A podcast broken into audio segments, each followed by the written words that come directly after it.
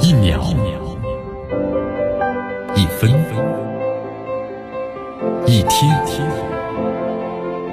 一年，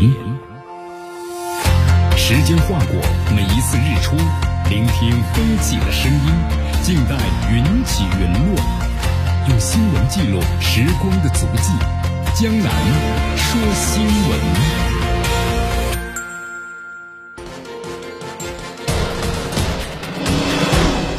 时政要闻，大事汇集，一样的新闻，不一样的观点。新闻早早报，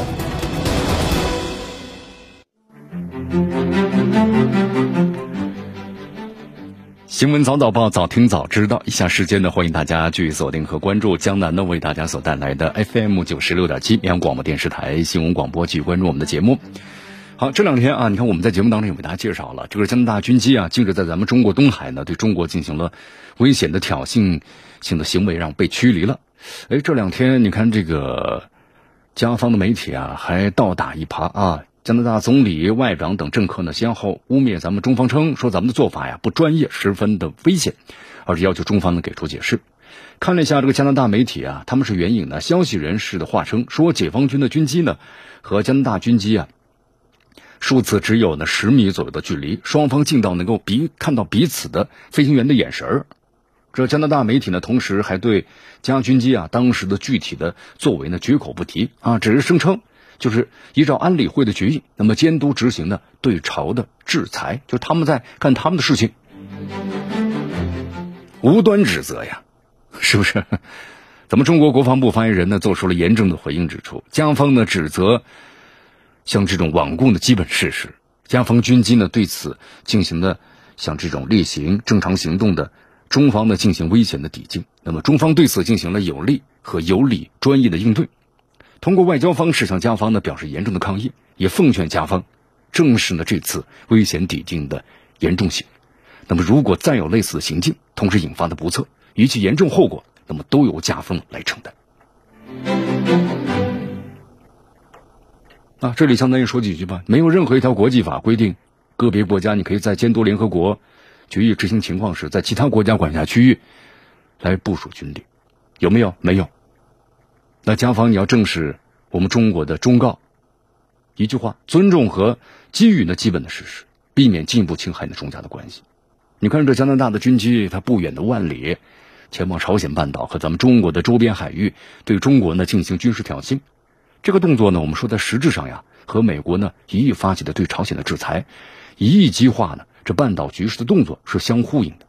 它的目的非常明确，就是以军事挑衅的来制造地区的紧张，以为这个美国北约军事集团介入区域的局势啊制造借口。现在这个美国呀，正在朝鲜半岛在内的亚太地区呢，促进北约军事集团还有美日军事集团、美英澳军事集团同流。你看，近日在咱们中国附近。这挑起这军事挑衅的，被咱们中国呢挫败还反咬一口的加拿大，那正是这个北约军事集团的一员。哎呀，现在你看这以美国为首的五眼联盟啊，惯用的做法就是呢以帮派做法，对吧？成群结队对区域国家进行胁迫。你看现在美国在亚太地区的各种操纵，还有是加拿大在东海进行的军事挑衅的同时，五眼联盟的另外一个成员叫澳大利亚，那目前在南海的进行军事挑衅，而且和这个加拿大呀。非常类似，他们上演的是贼喊捉贼。你看，澳大利亚呢最近声称其反潜的巡逻机在南海海域啊遭到了中国呢歼十六近距离的逼退。澳大利亚新任的防长呢渲染嘛，说解放军歼十六战机啊疑似使用了干扰呢澳大利亚反潜的巡逻机雷达的这种铝箔弹。你看这个澳大利亚呢，我们说贼喊捉贼啊！咱们中国外交部呢也回应指出，中国在坚定捍卫呢中方主权和南海地区和平稳定。那么澳方呢要立即停止军事挑衅的做法。你看这个澳大利亚的巡逻机此前就曾侵害过咱们中国南沙群岛领空，咱们中国军机捍卫主权，我们说是无可非议的，也无可指摘的。但你看看美国、英国、澳大利亚这些国家啊，军事挑衅所谓的自由航行，有一个特别明显的特点。就他们好像对侵害其他国家领空、危害他国的这种舰机正常的可能面临的反制没有思想准备，啊，动辄就是对中方依国际法的正当反制大呼小叫，情绪化、模糊化，倒打一耙，这个习惯好吗？一点都不好啊！在咱们中国周边呢，美、澳、加等国呢，对这种偷鸡不成蚀把米的后果，学会适应吧。好，你看，美国现在正在筹备呢，包括像英加澳日等二十六国参加的环太平洋军演，演习时间呢持续一个多月，演习人数多达是二点五万人。这加拿大、澳大利亚呀，这两国是环太平洋军演的这个主力。现在呢，不断进行军事挑衅，就说想说明什么呢？说明解放军走向深蓝的力度还不够。那咱们解放军就加强这方面的这个力量吧，对吧？咱们需要进一步的走向深蓝，我们把敌人呢御敌国门之外。好，再来关注一下俄乌冲突啊！俄乌冲突持续三个多月时间了啊，一百多天了。现在呢，两军是聚在卢甘斯克，准备一较高下。呃，看一下这个目前战场的形势，俄军控制了北顿涅茨克的东部地区。如果俄军能够拿下整个的北顿涅茨克和利西昌斯克，那卢甘斯克地区就彻底被俄罗斯掌握在手中了。但这两天看了新闻，挺有意思，就是。紧张关头啊，乌克兰的这个总统呢，泽连斯基居然冒险是突访前线。你看，在咱们这个新闻界啊，有一句这么话嘛，就是事出反常必有妖啊。那俄罗斯媒体发现了很多的问题啊。泽连斯基日前对外呢，就是告知，他说自己访问了和俄罗斯军队呢这个作战前线的两个城镇，还特别强调了，就是到了访了最为激烈的这个战斗的利西昌斯克，还有这个苏勒达尔。那西方媒体呢，对此是大肆的宣传。说乌克兰总统啊，勇敢的面对俄罗斯炮火，不顾个人的安危呢，访问顿巴斯前线。啊，在这类报道中，加拿大有一点，他特别强调啊，说这个泽连斯基啊，已经进入了俄罗斯炮兵的射程之内。你看啊，泽连斯基访问这个前线之前的话呀，乌克兰军队呢刚好就是发动了一场反击，把出现在本顿涅茨克的俄军给击退了。当时乌克兰方面呢，就是媒体的发言嘛，就说夺回了该城市百分之三十的土地。现在呢？这个俄罗斯和乌克兰两军是各占这个城市的一半面积，那么这是个大背景。泽连斯基呢突然出现在前线，能够起到呢鼓舞士气的作用。但是美国媒体的报道啊，就有点画蛇添足了啊！为什么会这么理解呢？你看这个美国的新闻媒体这样写道啊，说泽连斯基呢前往利西昌斯克指挥呢和这个前线阵地这个士兵啊会面的这么一个场景。这里距离前线呢只有几百码的距离啊。虽然上个月呢他也访问了哈尔科夫。但这次访问呢，要比以前任何时候啊都要更接近前线。你看，泽连斯基在这次的美国媒体的报道当中就谈到了，他会为诸军队啊注入新的勇气，还表明他完全的信任乌克兰军队。你看这句话呀，像是在驳斥呢之前俄罗斯媒体的消息。俄罗斯媒体啊就说，乌克兰政府背后呢现在危机重重。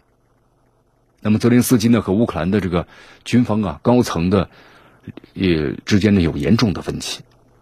其实大家看一下新闻图片啊，从国外媒体所公布的泽连斯基访问前线的照片来看，泽连斯基啊不仅是没有全副武装，身穿这个防弹衣和头盔，甚至连随行人员都表现非常的松散，就怎么看都不像是在剑拔弩张的这个战场前线。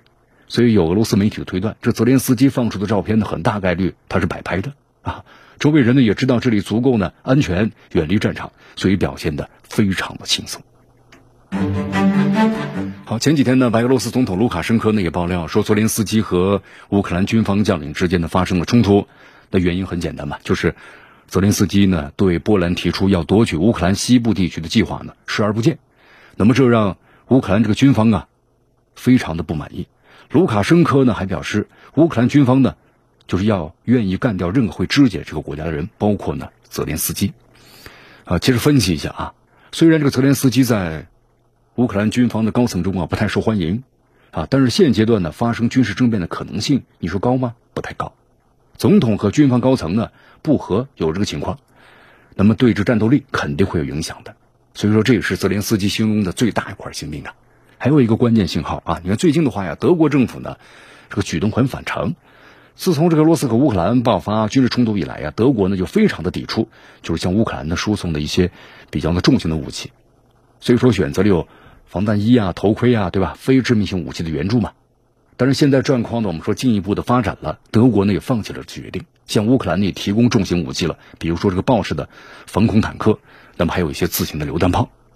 但是现在呢，德国虽然把重型武器答应要准备送给乌克兰，其实呢还没有真正的把这武器啊送到乌克兰的手上。看了一下这国外媒体的报道啊，有分析人士透露说，德国政府呀其实并不太希望本国坦克呢出现在乌克兰，因为有历史原因嘛。那么德国呢永远不可能成为第一个向乌克兰提供坦克的国家。你看德国媒体一针见血的这么分析，可指出，德国的敷衍呢其实暴露了舒尔茨政府呀对泽连斯基不信任，也是整个欧盟的对泽连斯基能力的怀疑。所以说这么一分析一来看的话呢，泽连斯基现在突然出现在前线。当然，鼓舞士气是一方面，那么另一方面就是为了向西方作秀，逼迫这个德国等欧洲国家呀，为乌克兰提供了更多的强力的武器装备。只不过呢，这次泽连斯基啊，我们说这个摆拍呢漏洞百出，啊，让这个西方国家感觉呢，你这个作秀呢没做像啊，有点羞辱啊。那么就连乌克兰的民众对他都是嗤之以鼻，明明是演员出身，但是他还不够严谨。所以乌克兰的民众呢认为，乌克兰的未来发展呢。还真是令人担忧啊！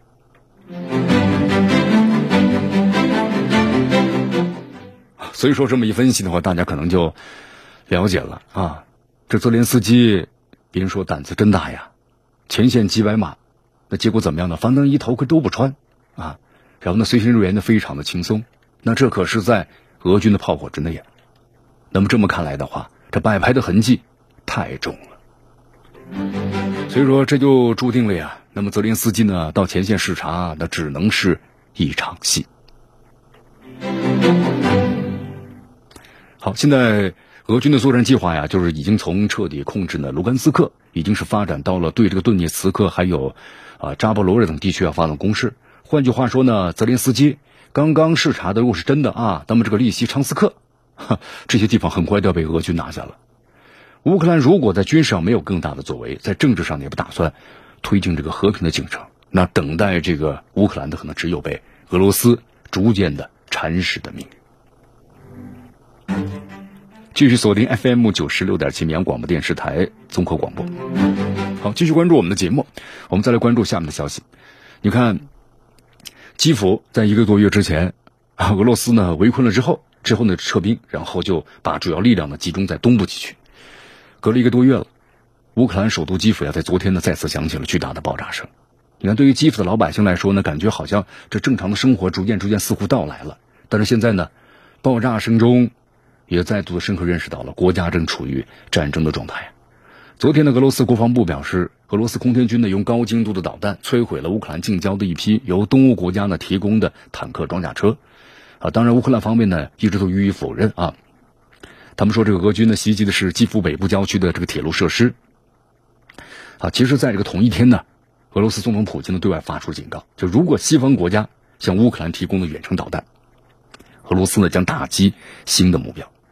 你看，我们说现在这个俄乌战场的形势啊非常焦灼，在这种态势之下，普京口中的新目标这个词儿放出来呀，那这个信息量是非常大的。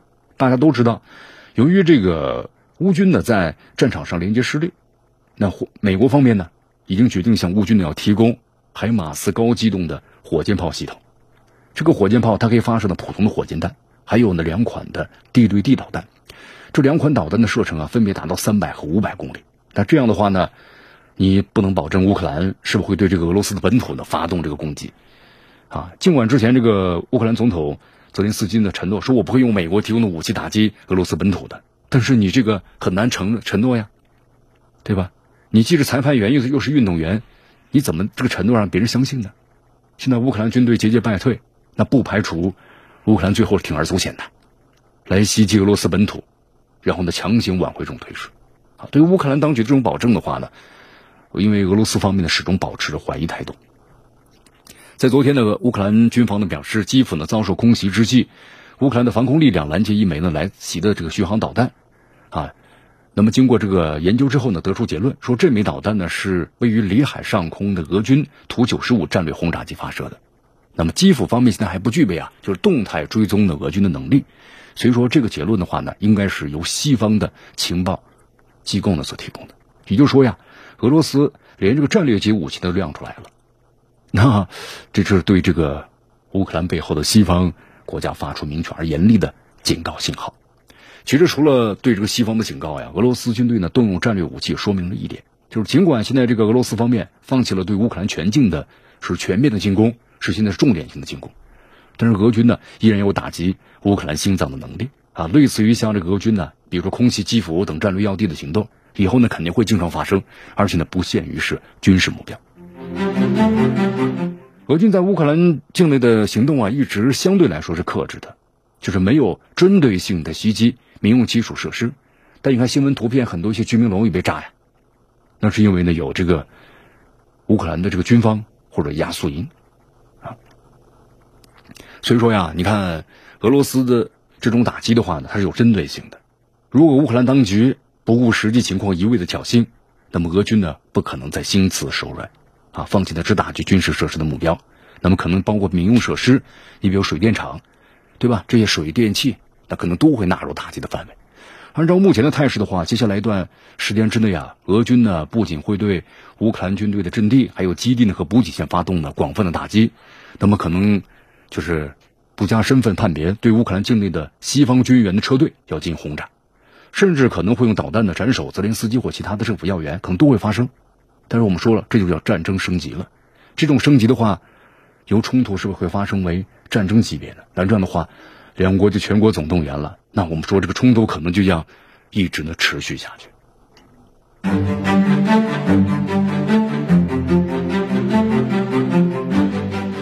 好，这边战争呢，我们说还在继续啊。但是美欧呢，对这个俄罗斯大规模的制裁一直没有停下来，一边对。乌克兰大力的援助，一边呢对这个俄罗斯呢大规模的制裁。你看，在这个整体上啊，我们说这个美欧阵营啊，所谓的反俄政治这个风向呢，到现在为止没有改变。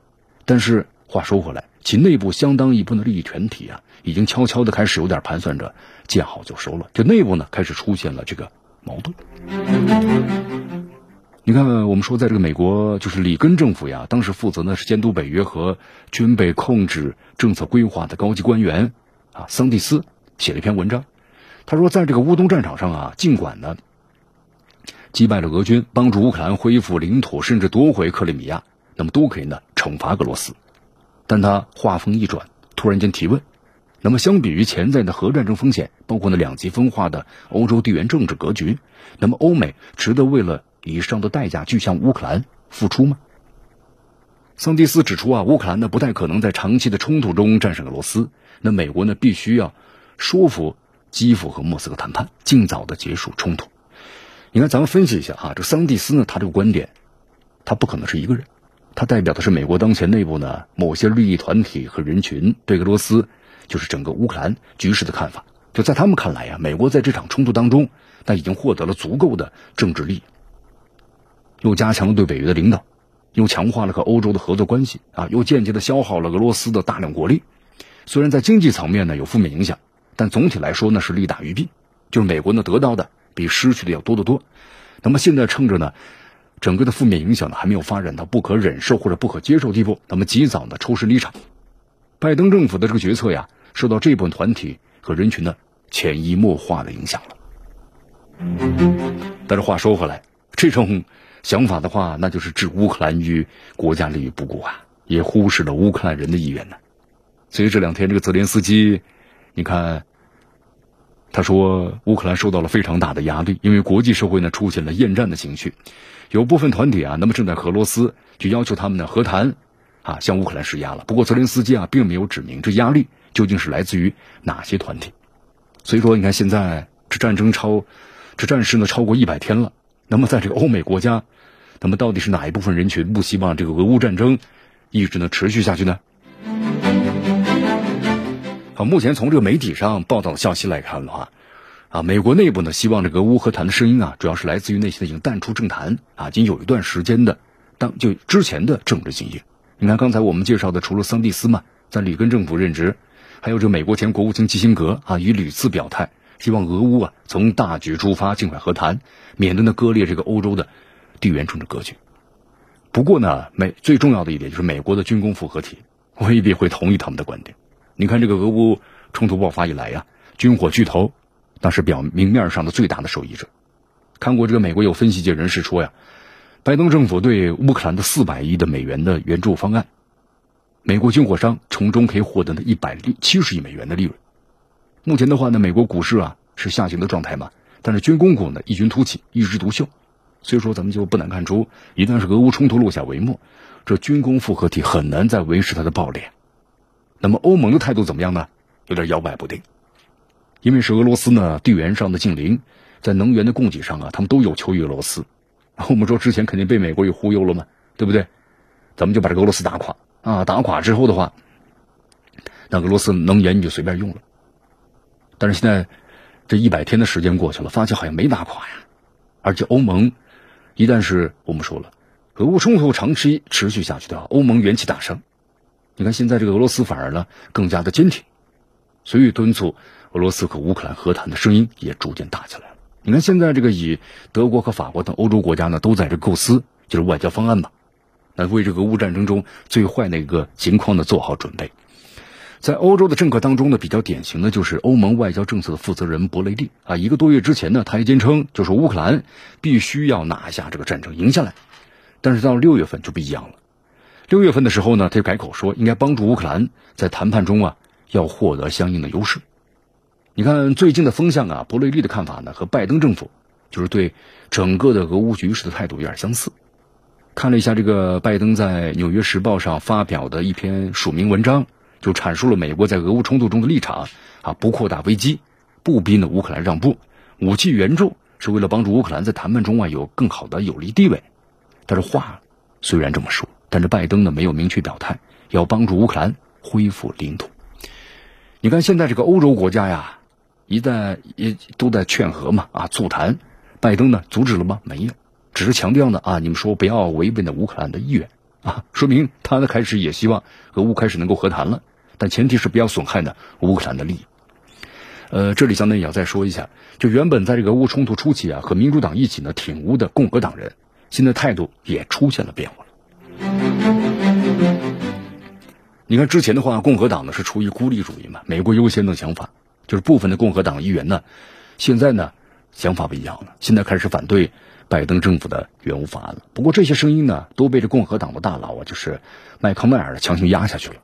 总体而言的话，共和党依然能够呢，就在这个俄乌议题上跟民主党保持一致。但是现在再往后拖的话，美国利益就快要受损了，那两党之间要出现分歧了。从这个乌克兰，我们再来说一下，从他的自身角度来说呢，乌克兰他肯定是需要西方的武器援助，没有西方的武器援助，那你要把俄罗斯军队打回去，收复失地是不可能的事情。啊，泽连斯基现在出于维护国家的利益需求。啊，也倾向于继续和俄罗斯作战，但是未来的走向呢，更多要看这个美国和欧洲如何抉择，包括呢俄罗斯想要打到第几阶段。你看，在第六月一号的时候，俄罗斯国防部呢方面就公布了对乌克兰第三阶段呢军特别军事行动的目标，就是包括呢控制尼古拉耶夫州、还有敖德萨州和哈尔科夫州。那么拜登政府呢，接下来他的举动会表态啊，很可能会发挥一个风向标的作用。美国目前总体上呢。是坚坚持就一定要支持这个乌克兰的，啊，乌克兰呢最近呢在军事上偶尔也会打一个漂亮仗，比如收复了北顿涅茨克的部分失地。那么预计的话呢，能够提振一下西方国家对乌克兰信心。但是越往下走，冲突时间越长，那美国和欧美，那么内部的话越来越多的人群可能力团就撑不下去了啊。这一点呢，目前还仅限于是民众之中。那么现在已经在这个美国的精英层呀和领导层快速的发酵了，所以说拜登政府呢要做好两手准备。一方面呢，但你要继续保持对俄罗斯的政治攻势，那美国就继续维持呢在西方世界的领袖地位。那么另一方面呢，也要在为这个乌克兰的战败的可能性留下呢充裕的退路，以免呢是得不偿失。继续锁定和关注江南呢为大家所带来的新闻早早报。时政要闻，大事汇集，一样的新闻，不一样的观点。新闻早早报，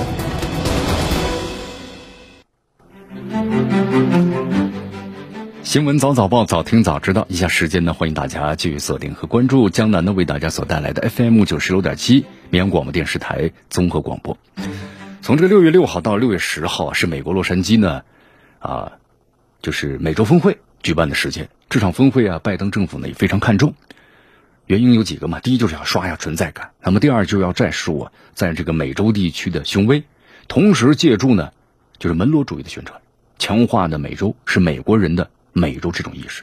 但是话说回来了，正是由于他这种意识啊，也正是由于之前的俄乌冲突之后，美国和西方国家对俄罗斯的抵制，我们说了，又抵制猫，又抵制狗，对吧？抵制作，抵制作家，什么都抵制啊，也是很多国际会议上的抵制俄罗斯。但是抵制来抵制去呢，我们说的抵上瘾了。那么这这次的美国就是美洲峰会啊，就是抵制三个国家：古巴、委内瑞拉和尼加拉瓜。但是没想到这个抵制呢，遭到了很多国家的抵制。你看，墨西哥第一个就出来了啊！墨西哥总统就说了：“我要看看你的行动，对吧？我就不来了。”但是这个美洲峰会啊，本来是要好好谈一谈美国和墨西哥边境的问题，墨西哥总统都不来了，的很多议题没人谈，对吧？有议题没有嘉宾啊！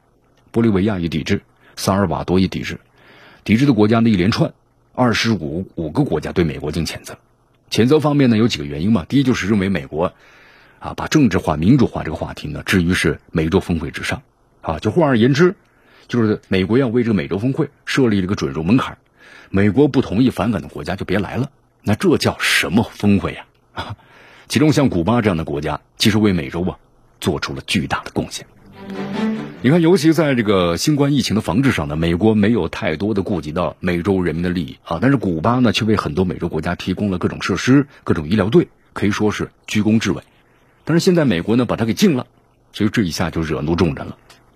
那么第二个问题呢，其实说远了，和过去二十多年的美国在美洲的处境有关系啊。这但这必须要说一下啊，因为在过去二十年间呢，甚至在之前些年代，美国在美洲地区。尤其是在南美啊，推进它的自由市场经济，这个自由市场经济啊，使得阿根廷的破产，乌拉圭破产，很多国家破产，甚至陷入到呢经济、政治的政治的震荡之中。你看，很多国家呀，经过一番反思，就意识到了，跟着这美国混的好像没什么好事儿，听美国的话呀就入坑，啊，所以说现在越来越多的国家啊，对这美国呢有怀疑了，对美国呢疏远了，在这个美洲国家啊，出现了一个很有意思的现象。就是美洲国家自己呢要团结起来，那么这样的话呢，美国就越来越没有存在感了，因为现在美国感觉呢，在美洲这些地方啊，没有什么发言权，又是在家门口，你不能打，不能骂，挺难办。美国犹豫不决很难办呢，他也不舍得拿出真金白银为这个美洲国家的谋利，所以说美洲国家跟美国呢是离心离德，走得越来越远了，这是一个原因。那么更重要的原因在哪儿呢？美国认为他在美洲就是老大，但这个地方他起不到个老大的作用，也起不到呢老大的责任。当然，你就别想有老大那种权利，很多国家就反感你，对吧？厌烦你，怀疑你啊，这呢就非常的正常了。这就说美国现在陷入一场呢很尴尬的境地之中。换句话说，要如果说别的国家举办峰会，那么大家都可能是喜滋滋啊乐洋洋的去了，甚至说呢。大家都上门迎客，对吧？很多国家呢会聚集而来，欢欢喜喜的迎客畅谈，共同的对未来啊形成美好的愿景。但是美国这次峰会啊死气沉沉，你看形成了鲜明的对比。那么第三个方面是跟美国的国内问题有关系，美国国内的问题啊都不好解决啊，新冠疫情死亡人数超过一百万了，南非呢供应不足，对吧？枪支暴力一直呢。泛滥不绝，枪声四起，血案连连。那么，对于老普通老百姓来说呢，通货膨胀率呢居高不下，总统的支持率也不断走低。在这种情况之下，他没有更多的让美洲国家敬服的地方，你自己都做不好，你怎么来帮助我们？因为在这个周边呢，不敢想象。呃，说这美国和墨西哥墨西哥呢开战了，美国连古巴，对吧？以前呢很强硬，但是没敢打过，更何况呢针对美洲国家。那你让美国打打巴西，打打智智利呢？试一试。所以说呀，这个打不敢打，骂呢也不好骂，因为你一张嘴，别人呢几十张嘴来对你，然后骂骂不过。同时，美洲国家还是蛮团结的。现在美国呢又非常的虚弱，所以说针对这种情况呀，美洲峰会就形同虚设，跟这个七国峰会呢就差不多了。本来就是刷一个存在感的峰会啊，你没有存在感了。本来一个呢刷微信的峰会，微信呢也没了。本来那个想象的象征性的解决一些问题的峰会，结果变成了一个呢清谈的峰会。呃，本来这个峰会的规格呀还是蛮高的，但是因为拒绝了三个国家，被很多国家拒绝，所以很多国家呢派了一些低层次的官员来了，都不是一把手啊，就变成了个参差不齐的很少见的峰会。那么这个峰会举行下去还有何意义呢？对吧？你举行个四天、五天、六天或者更长的时间，又能解决什么问题呢？你看，我们说这次啊，美洲峰会，它所代表的背后就是美国和美洲国家呀进一步的梳理，这是美国呢对俄罗斯极端制裁的模式啊，那么再次在美洲碰壁，也是呢美国从全球霸主的地位啊，逐渐的走下了神坛。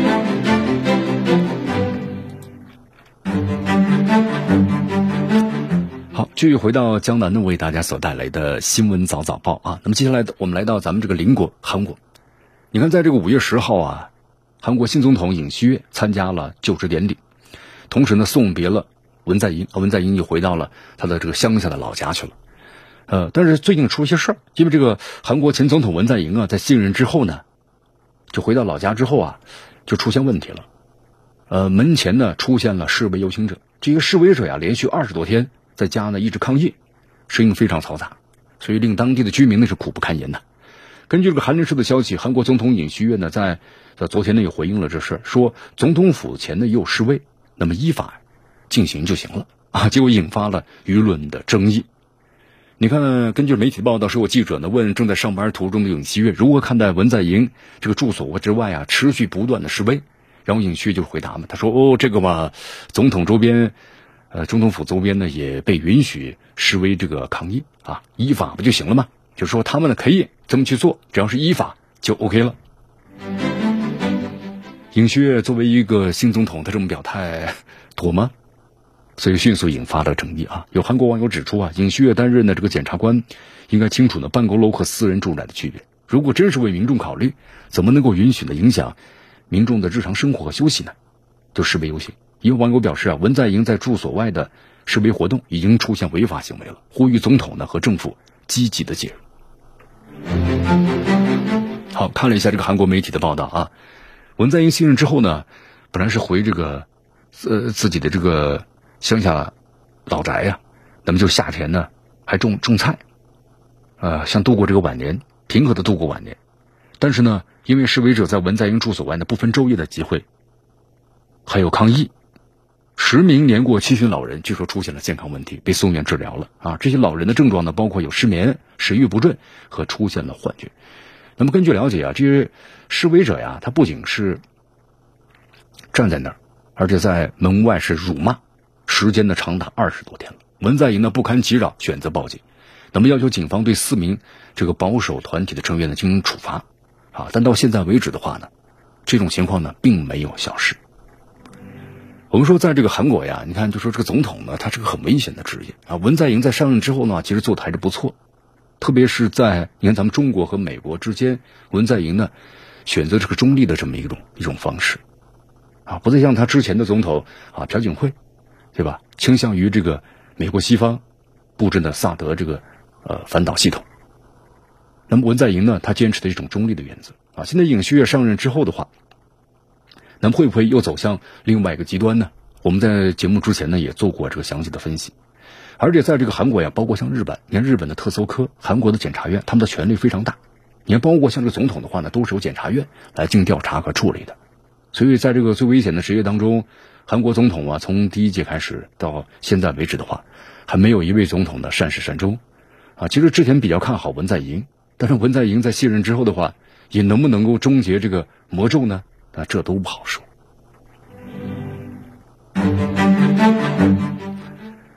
好，以上就是今天新闻早早报的全部内容。啊，俄乌冲突呢，到底如何收场？美国很狡诈，着急的告诉了乌克兰结果是什么结果呢？关注我们今天的今日话题。